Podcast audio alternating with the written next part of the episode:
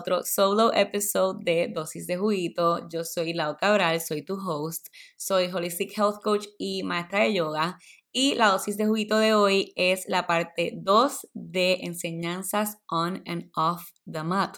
Enseñanzas que he aprendido sobre la práctica del yoga que me he llevado conmigo fuera del mat. Así que si no has escuchado la parte 1 de esta serie, dale pausa a este episodio y comienza por allá para que puedas seguir el orden. La parte 1 de esta serie recibió muy buen feedback, les encantó estas metáforas de la vida que nos enseña la práctica del yoga y los ayudó a entender mejor cómo llevarse lo que se practica en el mat, afuera del mat, off the mat. Así que estoy muy excited para esta parte 2. En el último episodio, en esa parte 1, les compartí ocho enseñanzas, así que en este episodio vamos, a pasar a la novena, a la décima, once y así sucesivamente. Así que vamos a empezar con esa novena enseñanza que definitivamente tiene que ser el poder de la pausa. La pausa es algo tan importante, pero algo que se nos hace tan difícil hacer porque lo asociamos con no ser productivo, con aburrimiento, con perder el tiempo, pero la realidad es que la pausa nos ayuda a estar más presentes, a take in todo lo que está pasando y todo lo que estamos viviendo en el momento presente, todo lo que estamos viviendo at the moment. Y me he dado cuenta que cuando no pauso por un buen tiempo, la cosa como que no fluye. No reconozco mis emociones, mis pensamientos, mi creatividad no fluye y literalmente me siento estancada dentro de mi propio cuerpo. I don't, I don't feel like I'm flowing, no siento que, que la vida está fluyendo y que me están llegando oportunidades alineadas, sino que me siento estancada en lo mismo. ¿Por qué? Porque no me he dado la oportunidad de pausar y de take in y sobre todo agradecer todo lo que estoy viviendo en el presente. Entonces, on the mat, el Shavasana, la asana, la pose Shavasana, que es la postura más importante de la práctica, es la última pose de la clase, que es cuando todo el mundo está acostado completamente en el mat y todas las clases terminan con esta, esta asana, porque es la más importante, porque nos permite asimilar todo lo que hicimos en el mat, todo lo que dejamos soltar, todo lo que dejamos ir. Y a veces la clase comienza con esta pose para traer conciencia a la respiración y a nuestra mente al presente y a un estado de, de calma. Pero es más importante al final de la clase porque la asana te invita a pausar, a digerir y asimilar todo lo que soltaste en el mat y todo lo que, lo que se sintió. Muy pocas veces tienes la oportunidad de pausar, muy pocas veces sacas el momento de solo estar tirado, acostado, sin electrónicos, sin tu laptop, sin tu celular, sin tu hijo, sin tu esposo, sin tu esposa, etc. Y eh, esta pose te invita a eso, a pausar. Y off the mat es una reflexión de lo que pasa on the mat. Si no pausas entre secuencias, te vas a quedar sin aire. Igual en la vida, si no pausas después de haber logrado algo, si llevas unos cuantos días, semanas, meses sin pausar, vas a seguirlo en autopiloto y no te vas a dar la oportunidad de sentirlo todo, de sentir todo lo que ha pasado, de preguntarte a ti mismo, a ti misma, ¿cómo estás? Esto es una pregunta que we avoid, el preguntarnos, ¿cómo estás? ¿Cómo me siento? De preguntarte si estás feliz con cómo va tu vida, con cómo va tu trabajo, con quiénes son esas personas que te rodean, si son personas que te suman, si son personas que te restan, cómo van tus hábitos, cómo vas con tus metas personales y profesionales. Y esos momentos de pausa para regroup, recenter y refocus son esenciales para evaluar dónde estamos en el presente y tomar acción alineada sobre cómo quieres vivir, si quieres seguir haciendo lo que estás haciendo o si quieres hacer un cambio y así tomar acción alineada. Entonces, la décima enseñanza es soltar cualquier juicio que tengo hacia mí y practicar autocompasión y la autoaceptación. On the mat, de eso se trata la práctica, de soltar cualquier juicio que tienes hacia ti, hacia tu flexibilidad, hacia tu cuerpo, hacia tu balance, porque ese juicio es el que te impide de muchas veces show up on your mat de primera, de primera vez, de, de regresar a tu mat si fuiste una vez a una clase y te sentiste demasiado beginner compared to the rest of the group, de progresar en tu práctica, de tratar nuevas poses que nunca has tratado si ya llevas practicando bastante tiempo. Y la práctica se trata de conectar con uno mismo y sumergirte en este viaje de autodescubrimiento. Y al soltar cualquier juicio, cultivamos una mejor relación con nosotros mismos integralmente. Y integralmente me refiero a mente, cuerpo y alma. Y off the mat vivimos constantemente en nuestra mente, criticándonos a nosotros mismos, siendo duros con nosotros mismos y de esta I'm very guilty of. No hablamos feo, nos decimos que no, que no podemos hacer algo, dudamos de nuestras habilidades, ignoramos nuestras fortalezas y nos enfocamos en, quote lo que está mal con nosotros. Y ese es nuestro propio juicio que nos tenemos hacia nosotros mismos. Y es un juicio que muchas veces adoptamos de lo que pensamos que piensan los demás de nosotros mismos, cuando muchas veces somos nosotros mismos que nos hicimos el cuento en nuestra mente de cómo pensamos que los demás nos ven y no es verdad. O sea, es un pensamiento, un juicio que pensamos que los demás piensan de nosotros, pero nosotros no estamos en la mente de los demás o no podemos saber si esas personas piensan así de nosotros, pero nosotros asumimos que piensan así. Y todo esto, todo esto no tiene ninguna verdad. O sea, everything is fake. Y decimos, ah, es que la gente va a pensar esto de mí, o ah, es que van a decir tal y tal cosa si hago esto. Y le ponemos una voz a estos pensamientos cuando es una voz que no existe y está todo en nuestra mente. Entonces, cuando estos juicios se apoderen de tu mente, practica la autocompasión y trátate como una amiga. Cambia esos pensamientos negativos por afirmaciones y pensamientos positivos. Reconoce tu progreso y lo que has logrado hasta este momento presente y agradecete también por reconocer y tener presente que tienes esos juicios hacia ti y move forward desde la autocompasión. Entonces, la enseñanza número 11, progress over perfection. Y esta es una que aprendí desde el primer día que comencé a hacer yoga porque mi maestra de yoga lo repite constantemente y fue lo primero que integré. Entonces, on the mat, especialmente cuando estás empezando a practicar, saber que es más importante tu progreso que hacer las poses perfectamente. El yoga desde afuera se puede ver intimidante porque ves a personas haciendo headstands súper flexibles, llevando a su cuerpo a poses que tú piensas que jamás puedes hacer. Y las personas siempre dicen, yo no puedo hacer eso porque no soy flexible, todavía no estoy a ese nivel. Pero mientras uno lo va practicando, poco a poco le sale.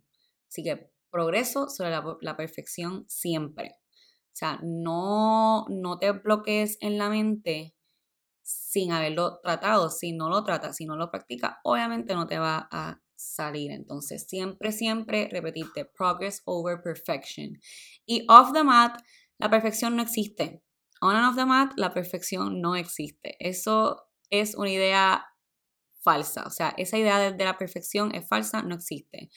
Y en este mundo hay muchos perfeccionistas. I was guilty of this before, pero ya he dejado ir la perfección. O sea, ya para mí nada es perfecto. Yo no pienso en que las cosas tienen que ser perfectas.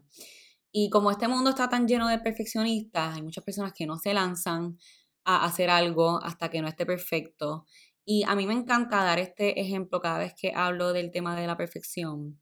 Y es este podcast.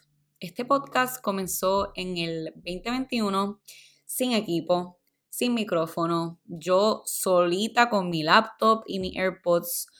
No esperé a tener el arte perfecta, no esperé a tener el micrófono más advanced, el equipo necesario, perfecto. No, yo me lancé con lo que tenía en ese momento y progresivamente fui elevando este podcast hasta donde es hoy día hasta donde se encuentra en estos momentos, que es que tengo un estudio, que tengo un equipo de producción, que tengo episodios en video, etc. Pero si yo no lo hubiera hecho así, jamás me hubiera lanzado y este podcast, Dosis de Juguito, se hubiera quedado en un sueño en mi mente. Y también cuando viene a los hábitos, saber que el progreso es más importante que la perfección es la clave para que ese hábito sea algo a largo plazo. Saber que si un día, una semana no fuiste al gimnasio, no comiste muy bien que digamos, no sacaste tu libreta para journal, etcétera, al día siguiente, a la semana siguiente, puedes regresar a hacerlo sin ningún problema. Lo más importante es que regreses, que no lo dejes caer, porque si no se te va a hacer más difícil regresar. Así que regresar lo antes posible que tú puedas y sentirte orgullosa u orgulloso de tu progreso, no de cuán quote unquote perfecto lo estás haciendo, porque nunca va a ser perfecto, nunca va a ser perfecto. Además que la perfección es aburridísimo, o sea, cuán, cuán aburrido fuera el mundo y qué aburrida fuera la vida si todo fuese perfecto. Para mí la belleza está en la imperfección y eh, en esas cosas que nos hacen nosotros, o sea, those little things that make us ourselves, que pensamos que son nuestras imperfecciones y eh, son las cosas que nos hacen únicos y lo que nos hace nosotros. Así que remember, progress over perfection. Drop esa idea de la perfección, no. Empieza con lo que tienes y después, sucesivamente, progresivamente, vas llegando a esa, a esa idea que tenías de la perfección, pero nunca va a ser perfecto. Así que drop that idea de la perfección. Pasamos a la número 12. Enfocarte en el sentimiento, no en cómo se ve. Esta para mí fue clave al comienzo de mi wellness journey estar más consciente de mi transformación emocional en vez de mi transformación física. On the mat, relacionado al punto de antes, al de progress over perfection, no se trata de cómo se ven tus poses, cuán bien las puedas hacer, sino de cómo la práctica te hace sentir internamente. Se trata de enfocarte en cómo mover tu cuerpo intencionalmente y conscientemente te hace sentir en crear esa conexión entre tu cuerpo y tu mente y reconocer que si algo no se siente bien, si alguna postura no se siente bien, no la tienes que hacer. Y lo mismo off the mat. Off the mat, algo se puede ver súper atractivo, súper llamativo al ojo, pero si ese algo internamente no se siente bien, no lo tienes que hacer y ahí no es. El sentimiento es lo que nos ayuda a seguir showing up. Al final del día, todos queremos sentir algo. We all want to feel good. We all want to feel something. Y como dice Melissa Woodhealth, que ustedes saben que ella es un super inspo, ella siempre dice, How bad do you want to feel good?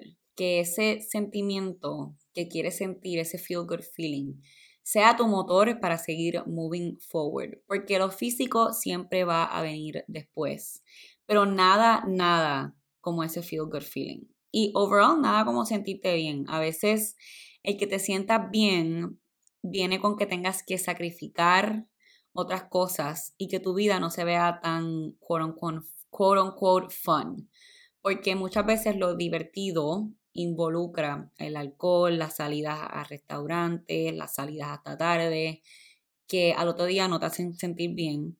Y a veces tenemos que poner ese sentimiento primero y que nuestro weekend no se vea tan quote unquote divertido. Y digo quote unquote porque no todo lo divertido tiene que involucrar alcohol y salir, pero es cambiar ese mindset a que, a que vivir un estilo de vida saludable no tiene que ser aburrido. Y puedes encontrar un balance entre las decisiones que tomes para sentirte bien. Y esta enseñanza también es perfecta cuando estás empezando tu fitness journey. Muchas veces la gente se quita del gimnasio porque no ven los resultados físicos y no se enfocan en los resultados emocionales. Están tan centrados en llegar a cierto número en la pesa o cierto número de, de rendimiento o cierto físico que al no ver los resultados inmediatos se quitan y no regresan. Cuando el ejercicio nos da tanto beneficios emocionales y nos hace tan bien para nuestra salud mental. Así que siempre, siempre enfocándonos más en el sentimiento rather than how it looks. Número 13. El poder de la gratitud. O sea, la gratitud es la base de todo en la vida. Es una herramienta para cultivar más paz, más calma y más alegría en nuestra vida. Y no digo felicidad porque tengo un love and hate relationship con este término de felicidad, o sea, con esa palabra felicidad.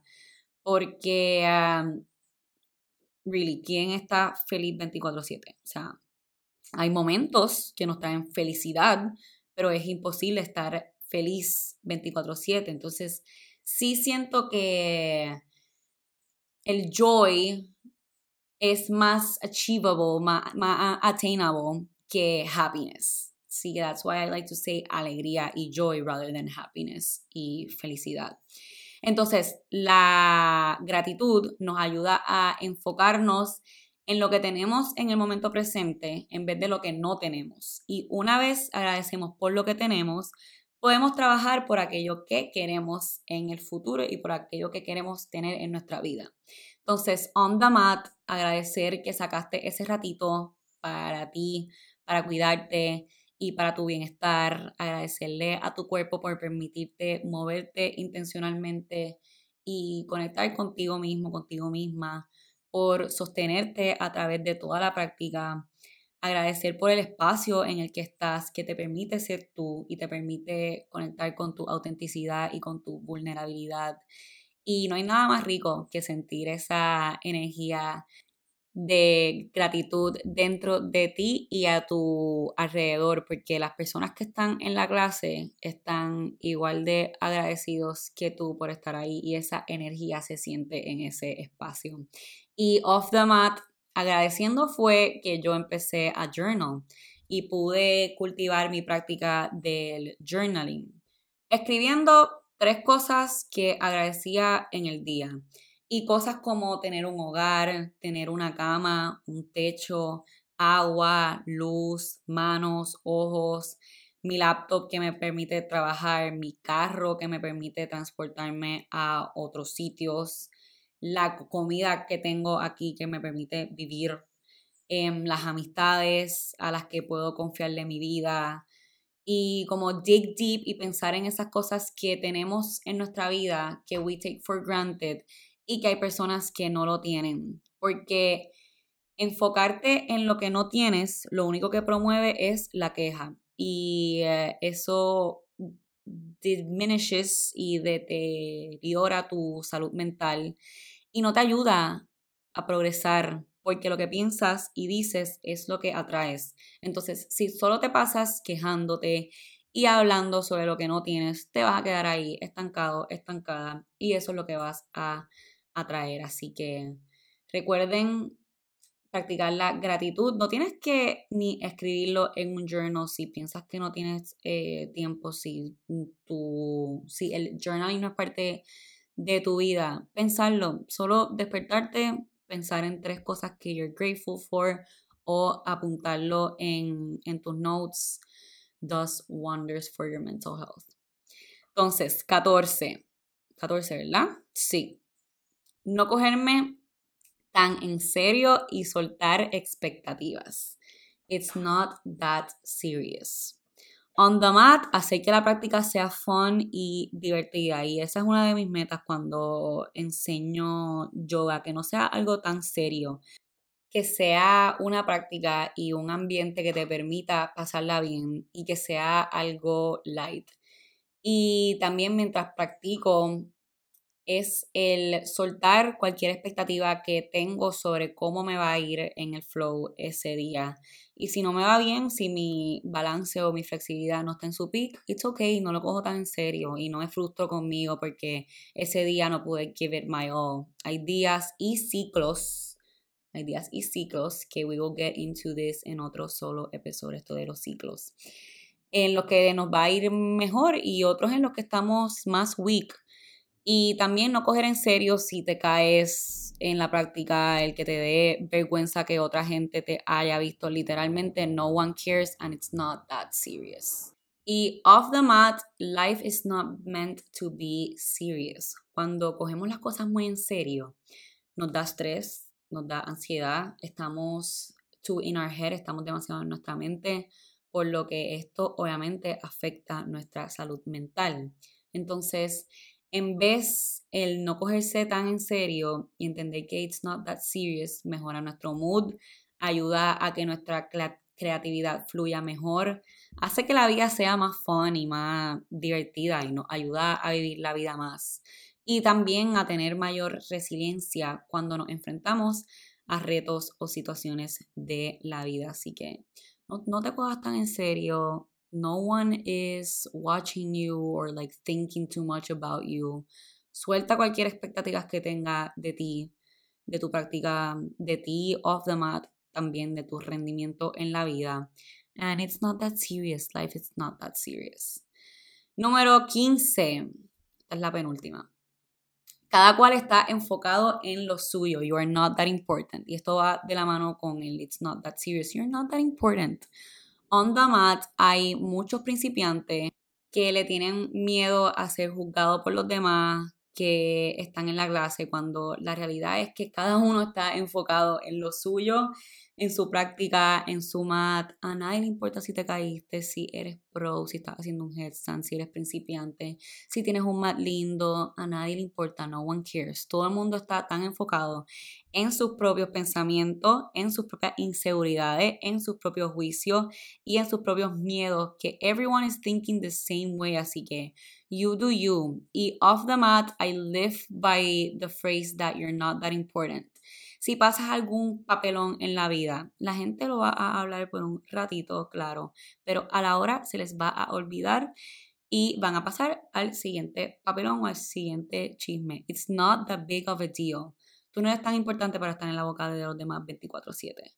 Así que um, quítate eso de la mente de que todo el mundo te está viendo, de que tienes que be careful with what you do, with what you say porque at the end of literalmente no one cares y todos tenemos nuestro grado de egocentrismo, así que cada uno está enfocado en lo suyo. You're not that important. Así que te invito a que integres eso como uno de tus lemas de vida. 16 y el último. Cada reto nos hace más fuerte. On the mat, cada pose, cada respiración te hace más fuerte. Cada vez que tratas una pose que nunca has tratado, te haces más fuerte física y mentalmente, porque estás desafiando tus límites, estás llevando a tu cuerpo a lugares que jamás pensaste que ibas a poder llevarlo y desafiando esos pensamientos negativos y esas creencias limitantes que te dicen que no puedes cuando en realidad sí puedes y está todo en tu mente.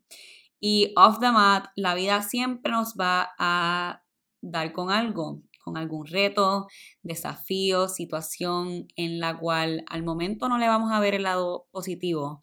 Va a ser un season shitty, pero una vez eso pase, vas a poder verle la enseñanza y el aprendizaje a ese momento y ese season en tu vida. Y eso nos va a hacer más fuerte, más resiliente y más inteligentes también a la hora de navegar cualquier situación futura a la que nos enfrentemos. Y bueno, Tribe, con eso cerramos las ocho nuevas enseñanzas on and off the mat. Y como siempre, les voy a dar mis recomendaciones de Top Song at the Moment, un podcast que haya escuchado recientemente y un show o película que haya visto.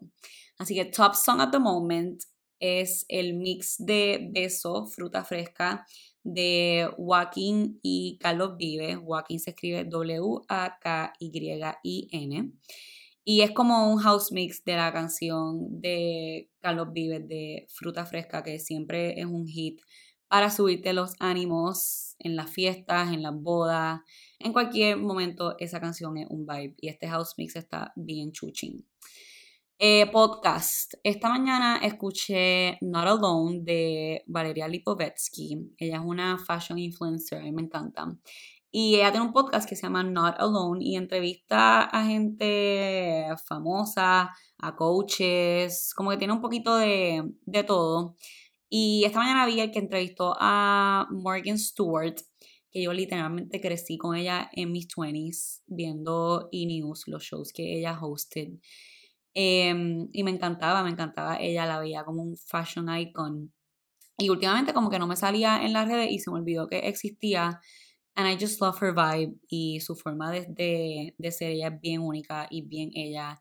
Y la entrevista está bien buena porque ella hablando de, de su vida y de dónde está actualmente y cómo uno tiene que grow and evolve in life. Así que si te gusta ella, te recomiendo que la veas. Y una película que vi recientemente, que estaba evitando verla, es La Sociedad de la Nieve en Netflix, que es sobre el avión que se estrelló en los Alpes, que iba de Uruguay a Chile con un equipo de, de soccer. Y es una de las películas más nominadas de este año.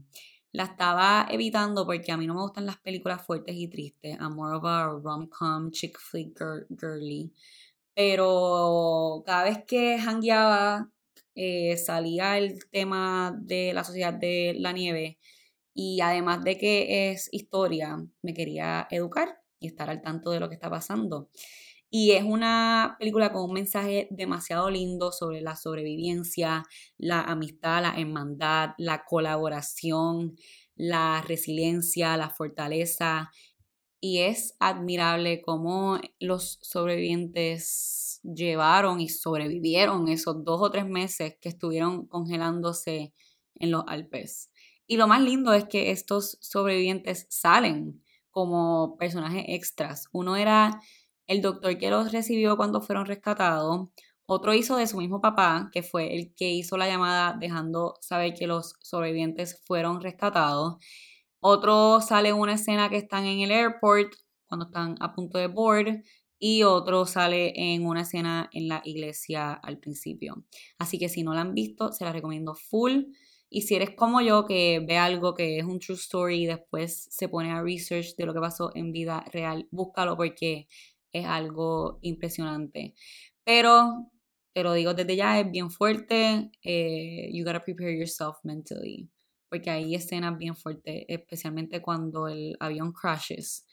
Esa parte yo la tuve que, que quitar, o sea, yo le tuve que dar fast forward. Así que you are warned. Bueno, con esto los dejo tribe. Espero que hayan disfrutado de esta segunda parte de enseñanzas on and off the mat. Si te gusta este episodio, compártelo con tus amistades, familiares, compañeros, etcétera. Y si te gusta este podcast, déjame un rating, comment, etcétera, para yo poder seguir aportándoles contenido de valor. Así que les mando un beso y abrazo. ¡Chao!